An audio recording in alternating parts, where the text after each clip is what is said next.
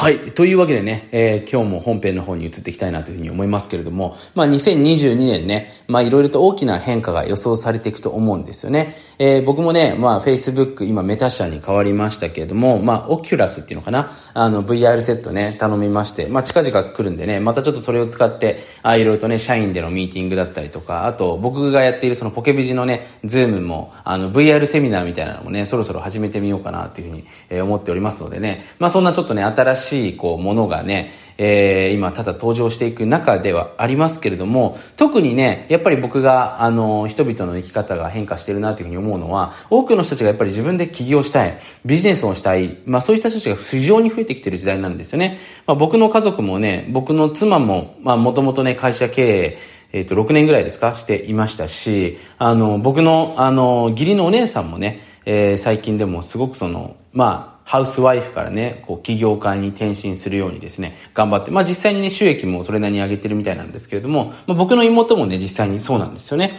だから本当に僕の周り見てもですね、あのー、もともと別に起業家家族だったりとかね、経営者が周りにいないような家族でも、家族というかその人でも、まあビジネスをするようになってきた。で、まあ実際に僕のね、ビジネススクールに関しても本当にね、こう、いろんな人が入ってくるわけですよね。まあ、最近はミュージシャンの方が多いかな。ミュージシャンだったりとかね、あの、スポーツ選手で、まあ、本当に有名なスポーツ選手、サッカーもそうですけれども、いろんなところからもね、入ってきますし、まあ、お医者さんとかもね、最近はやっぱりその、先行きが怪しいということで、実際にね、ビジネスの勉強に来てる人っていうのはすごく増えてきてるわけですよね。だからやっぱり人々が今、そのデジタルっていうものを使って、こう、コンテンツを生み出していったりとかね、まあ、起業してお金を稼いでいく時代には変わってきてるんですけども、ただね、この、結構ですね、多くの人が知らない、あの、部分でね、あのまあ、僕も長年ビジネスをやっていて、で、かついろんな人たちを見てきて分かったことがあるんですけれども、それは、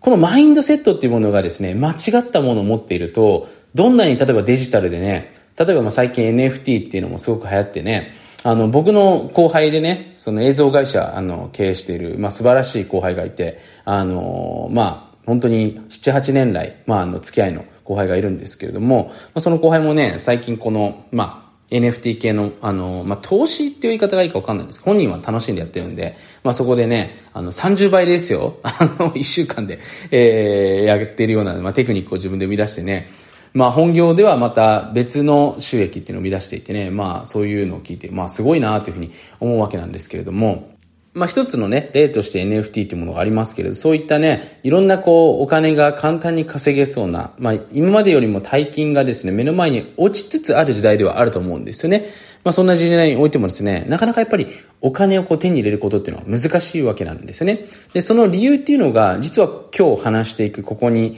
全て含まれていると思うんですよ。で、それが何かっていうと、結局ね、多くの人が勘違いしてるんですけど、お金持ちになるためには何か新しい情報を手に入れたりとか、何か新しいビジネスチャンスに出会ったりとか、何か新しいそのスキルを身につけたりとか、まあ人によっては資格ですよね。こういったもの、要は今まで自分にないものを自分に搭載していく、付け加えていくことによって自分の価値が上がっていく。それによって、おのずと収入が上がるんじゃないかなっていうふうにね、安易に、え考えの方が多いようなんですよね。だから僕もね、実際に、まあ、僕が経営していると、経営ではないですね。まあ、あの、主催しているビジネススクールでもいつも伝えてるんですけれども、このスクールでもね、例えばコピーライティングだったりとか、マーケティングだったりとか、その、まあ、スキルの話ももちろんしていくんですけれども、それをやったところで必ずしも収入が上がるわけではないですよって話をしているんですよね。で、それはなぜかっていうと、結局スキルっていうのは、今、まあ、コンピューターだったりとか AI もそうなんですけれども、非常にですね、多くの方がイージーかつ簡単に身につけられる時代なんですよね。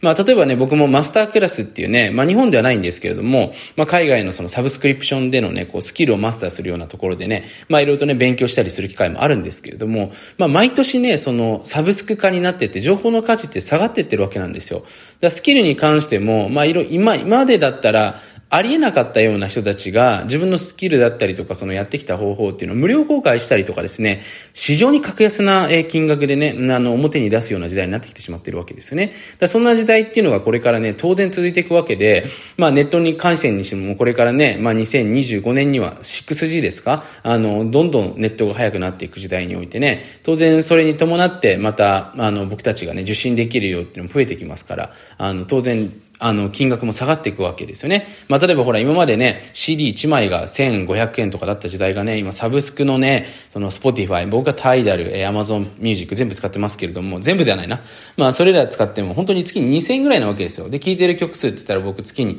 1000曲ぐらい聴いてますから、半端ない曲聴けるわけですよね。で、お気に入りのものは何度も何度もリピートしたりとかね。で、最近だったらそれを、まあ、僕は、まあ、タイダルから自分の DJ のアプリ、DJ2 っていうのに落とし込んで息子と、あの、遊ぶことができるわけですよね。だから、とてつもないね、もう時代に生きてるわけなんですけれども。だから、そういった意味でね、そのスキルの、あの、まあ、価値っていうのもそこまで高くは上がらないわけなんですよね。だから何がね、これ重要になってくるかっていうと、これあんまりね、知らない人があの、多いんですけれども、実はね、これからの時代に必要になってくるっていうのは、やっぱり価値に気づける力なんですよね。で、それはね、まあ言い方を変えるとその投資能とも言えると思うんですけども、基本的に世の中で、ここでは安く買えて、ここでは高く売れる。だからお金持ちになれる原理っていうのは、安く買って高く売る。もしくはね、高く買って安く多く売る。まあデジタルの世界では、まあ、限界費用っていうものが限りなくゼロに近いので、例えば僕もね、デジタルコンテンツ、まあ、本を出したりとかね、僕も一つ作った1万円で売ってるものがあるんですけれども、まあ、メンズ性教育事業っていうのを僕やってるんでね、そこで作った、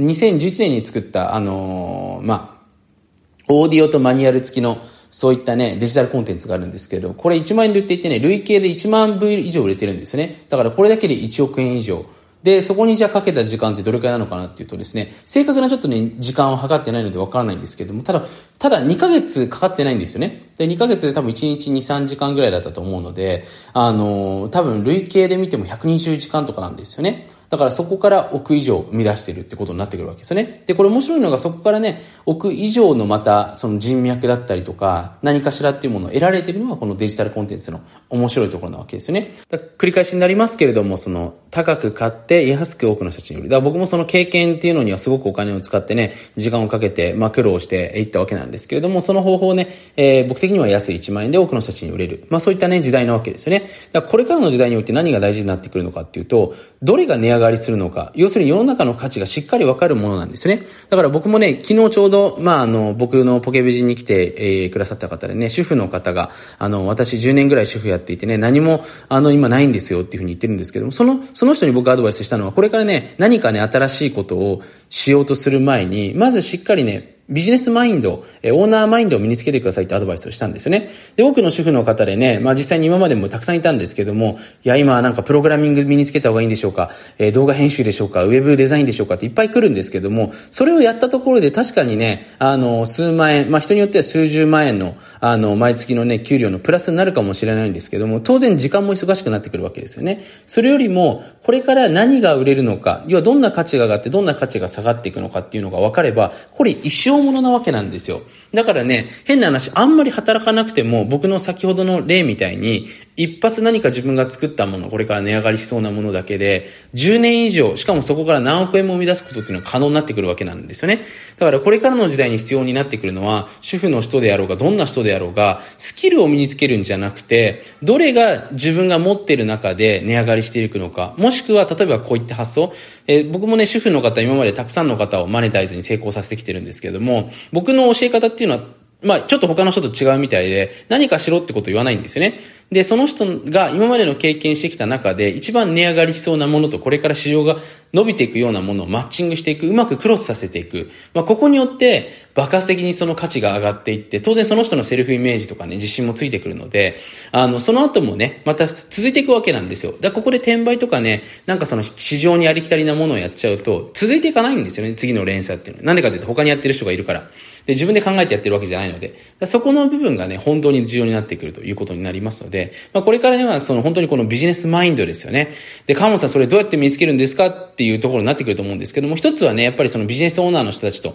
なるべく一緒にいる時間を増やすことですよね。で、もう一つがね、やっぱりその人がどうやってビジネスを組み立てているのかっていうのをしっかり知ることですよね。なぜそれを始めたのかっていうところも含めて、えー、その思考プロセスをしっかり勉強すること、間近で見ることっていうのがね、当然重要になってきますということですね。まあそんな部分はね、ちょっとこれまあこの Voicy でも話してきますし、もうちょっと僕からアドバイス欲しい人はね、あの、たびたびの宣伝にはなってしまいますけれども、僕のね、ポケビジっていうビジネススクールでやってってますのでのでね、ぜひ遊びに来てもらえたらいいんじゃないかなというふうに思っております。はい、そんなわけでね、えー、今回も、えー、最後まで聞いてくださってありがとうございます。ぜひね、面白かったら、えー、この番組フォローしていただけるときっと有益だと思いますので、チェックしてみてください。